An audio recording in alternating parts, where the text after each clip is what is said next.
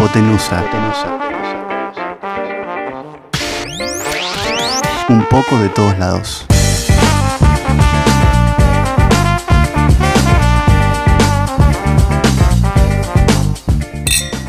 Bueno, mientras se chocan las copas, damos inicio a este podcast en donde vamos a desarrollar una temática bastante controversial, tal vez, que tiene que ver con cómo es convivir con tu pareja o con alguien en un monoambiente. Hola Martín, ¿cómo estás? ¿Cómo estás, Guito? Eh, arrancamos mal igual, ¿eh? Porque chocamos las copas y no tomaste. A ver, espera. Ahí estoy. Esto de. Esto que presentamos recién acerca de cómo es estar en pareja en un monoambiente es un tópico que no está muy escuchado, me parece. Así que es por esto que nosotros decidimos hacer y expropiarnos, entre comillas, de este, eh, de este tema en particular. ¿Vos tenés alguna algo para decir? ¿Transcurriste alguna experiencia que tengas ganas de compartir? Eh, no, mira, va- vamos a aclarar que no hace falta que sea en pareja. Exacto. Puede ser una convivencia con un amigo o con una persona X, a veces con una persona extranjera que no conoces, porque hay gente que arrienda Exactamente. eh, su departamento, lo que sea, en estos tiempos, millennials. Las dificultades pasan, me parece. Primero, puede, estar la, puede caber la posibilidad de compartir la misma cama. ¿sí? Pero en caso de que no, de que eso no ocurra, hay ciertas normas lógicas y propias de una convivencia. Yo creo que en un monoambiente lo que ocurre, además, es que si llegás tarde, por ejemplo, y abrís la puerta, y estamos hablando de un 12, 12 y media de la noche, y tu compañera, compañero o lo que fuere está descansando, hay que entrar como un poco gateando. En sigilo. Sí, hay como algo de abro la puerta y me saco las zapatillas casi. ¿Y eso ya incomoda o no? ¿A quién? Al que está entrando. Como que decís, uff, Yo tengo creo que hacer todo esto para entrar a mi casa. incomoda si es en un edificio, te diría que incomoda ya en el ascensor. O sea, ya estás llegando al departamento pensando en lo que tenés que hacer. Ya estás casi te diría que en el ascensor sacándote las zapatillas, pero no, desabrochándote los cordones.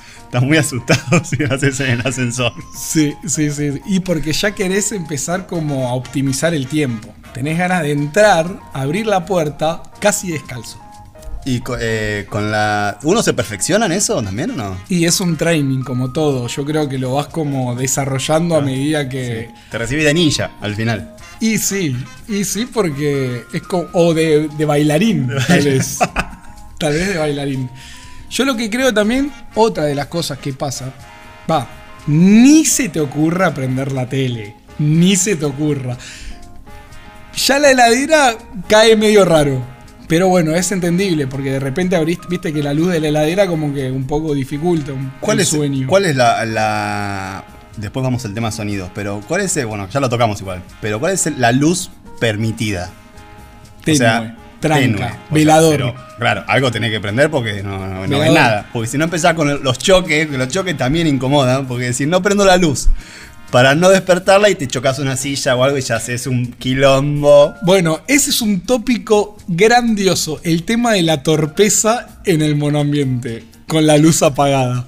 Porque siempre pasa que por no querer generar ningún tipo de ruido, te llevas por delante una silla y haces un quilombo bárbaro. Yo me considero bastante bueno en la oscuridad. Muy bueno. Por, por ejemplo, Y no sé, por ejemplo, en mi casa, igual es una zona que ya conozco bastante, pero entro a mi casa y es, vos la conocés, es como medio laberíntica. Entro a oscuras. O sea, hago todo el recorrido hasta arriba a oscuras, sin problema. yo creo que no podría hacer eso que vos estás diciendo que haces en tu casa ni loco. Ni loco, sí, no, puede pasar. Expliquemos que entra, tiene varias entradas. Tiene varias entradas, tiene mucho pasillo, mucha escalera, hay muchas opciones por donde ir, Muchas puertas. muchas puertas, siempre hay algo en, la- en el piso, eh, pero yo me considero bastante bueno. Y en la casa anterior, eh, donde vivía solo, lo mismo. Yo creo que en el monoambiente lo que termina ocurriendo es que si vos venís medio manija porque, no sé, tuviste un asado, tuviste... Y, a ver, tenés ganas de llegar a tu casa y querés clavarte, no sé, la, la última media hora de animales sueltos, por darte un ejemplo, puede ser cualquier otro género periodístico, puede ser cualquier otra cosa, terminás encapsulado en el baño leyendo las últimas noticias de Twitter.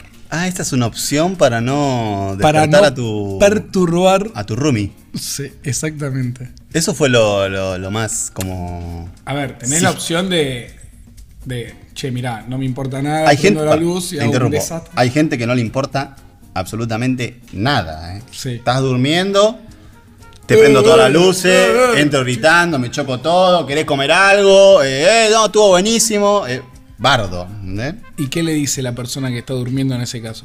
Y yo creo que está la persona que te conoce, que ya te acepta como, ah, bueno, está bien, no pasa nada. Se tapa un poco lo- los Sí. oídos en ese caso. Cuando vos estás dando la vuelta a la llave, ya la almohada va a la cabeza, así. Sí, yo creo que un síntoma de enojo es darse vuelta en la cama. ¿Me explico? A ver, vos llegás eh, un poco con ganas de rockear a la casa que estás compartiendo. Y si esa persona ya te clava el síntoma de movimiento de cama brusco, me explico, tipo, estoy de un lado, pero llegaste, hiciste ruido, me voy del otro lado bruscamente, ya hay como algo, Es una señal, ya es una señal de enojo. es una señal de enojo. Sí. La tenés que, sa- esa la tenés que estar atento, porque al otro día te, te viene la, la pelea, la réplica. Puede, puede que no, puede que no. Ahora, si vos seguís haciendo ruido, lo que termina ocurriendo, me parece, es. Se puede venir un. ch- tipo. un- Ah, es el... ch- Y un. Che, dale que acá estamos durmiendo. O el famoso suspiro. Que puede entrar también. ¿eh? El suspiro es tremendo. Estás durmiendo y no tiene nada que ver porque estás durmiendo. No entiendo por qué suspira. Y ahí ya, viste, giro de nuevo. Puede ser otra señal que también tenés que interpretar. Sí.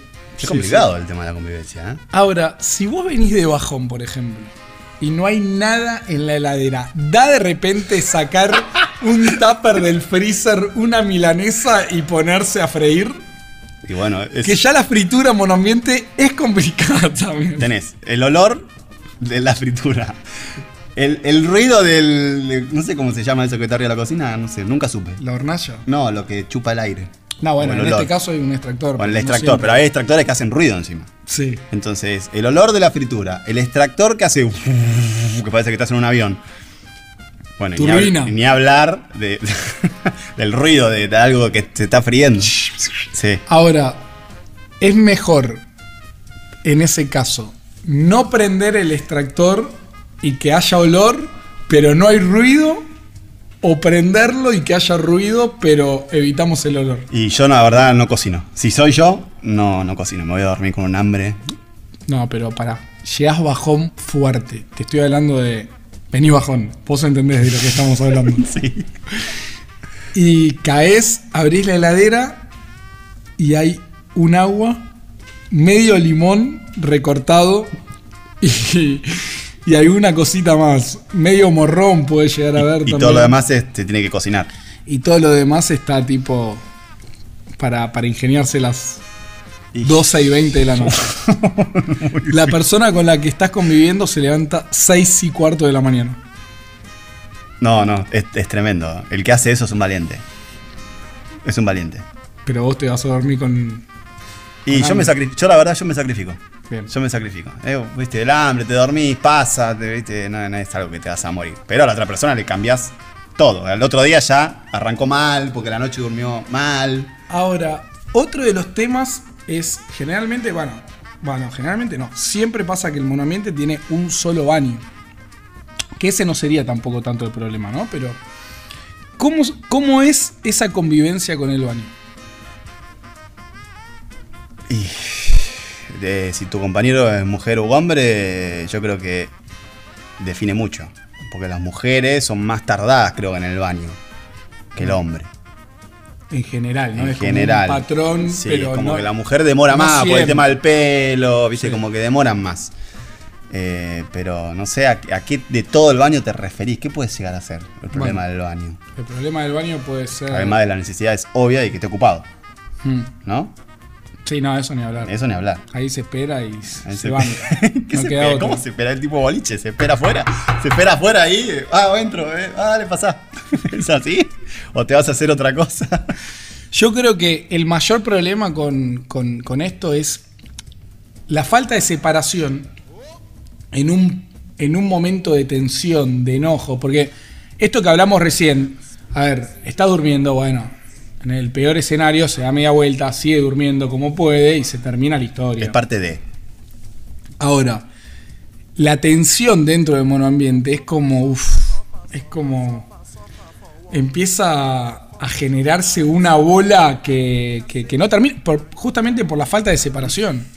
En Pu- este caso, por ejemplo, hay un sillón. ¿Puede ser que el cama. monoambiente también acreciente la, la pelea? Porque vos, vos, vos capaz que estás peleando con alguien y querés como escapar, Sí, y no hay escapatoria. no hay escapatoria. Entonces podés No llegar a cualquier instancia de pelea, Sí.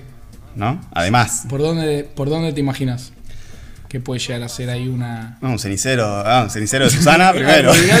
Un cenicero de Roviralta. La pelea puede terminar en cualquier cosa. Pero, viste, vos te peleas en otro lado, bueno, últimas, viste, me voy, cierro, meto portazo, obvio, portazo. ¿Es portazo? Sí, obvio. De donde vos te vas, es portazo. Con una pelea. Portazo. Nada de cerrar con cuidado. Portazo. En el monoambiente eso cambia. Y ni hablar el post pelea. Porque te tenés que ver. Salvo, ahí te tenés que ir de la casa, ¿no? Ahora, la reconciliación es, es, más, es más rápida en un monoambiente. Porque estás cerca. Sí. Y porque los dos Y es como que reconocen, che, bueno, estamos en esta, vamos a darle para adelante, vamos a tratar de consensuar.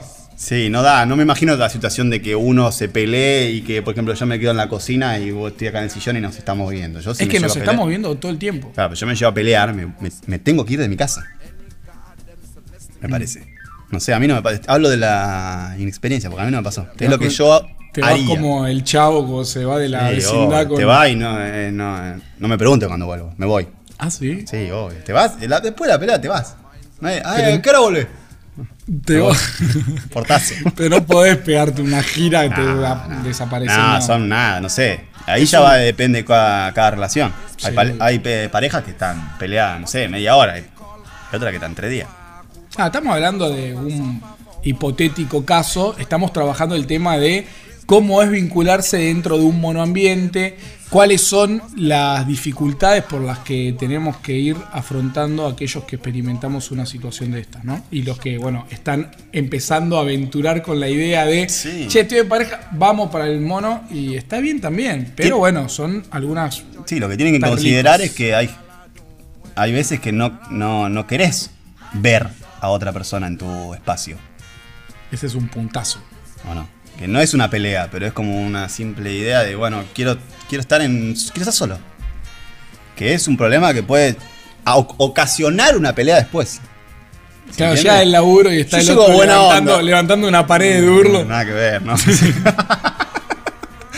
A veces que llega buena onda y ya el hecho de tener a otra persona al lado es como que, viste, te, te- te cambia. Ahora, si vos llegás buena onda arriba, venís con la flecha tipo pulgar arriba y el otro te devuelve tipo un- una cerámica. Eso es lo difícil. Muy o sea, difícil. tenés dos alternativas. Creo que una. A ver. ¿Te vas a dormir? Te apagás enseguida. Bueno, yo venía muy arriba, vos estás muy abajo, estamos como... En otra. Me voy Sí. a dormir, Sí. quiero descansar. Y sí, pero ¿cuánto puede durar eso? Ah, no sé. O sea, eso de venir Es un siempre- parche para, esa parche. noche. Es, la mugre abajo de la alfombra. Estás emparchando la Estás noche. emparchando, sabes que esa relación no va. Bueno, no, puede pasar igualmente. Llegás un día y nada, hay una energía que, que está media en una. Hay, hay un silencio, hay un silencio porque me imaginé de repente en ese monoambiente ahora, en este momento. Yo me estoy imaginando todo lo que estamos hablando. Sí, yo también. Bueno, creo que dimos un pantallazo bastante genérico. Podemos seguir profundizando un poco el tema. Sí, esto puede no acabar nunca. Podemos traer eh, gente que nos cuente su- sus vivencias también. Se me ocurre uno, pero no te voy a decir. Me parece que lo- Ok. lo, lo voy a traer directamente Me- para el Me próximo. gustaría traer eh, gente que haya, haya tenido alguna experiencia en el monoambiente. ¿eh? Mm. Pues Alguien yo- que venga como a recrear situaciones. Ah, que decís como actuarlas también. Se puede, ¿eh? Sí, también, obvio. Las podemos actuar, ¿eh? Desde ya que sí. La del monoambiente. Me copó. Es un tema que me gustaría desarrollar más, ¿eh? Bueno, ¿quedamos en esa? Sí, dale. Nos vemos. ¿Qué estamos algo más? No, no, por ahora no. Listo. Nos vemos la próxima. Bueno, me dieron ganas. Vale. Dale. Brindamos. Salud.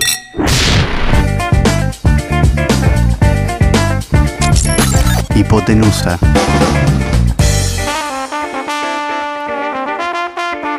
Un poco de todos lados.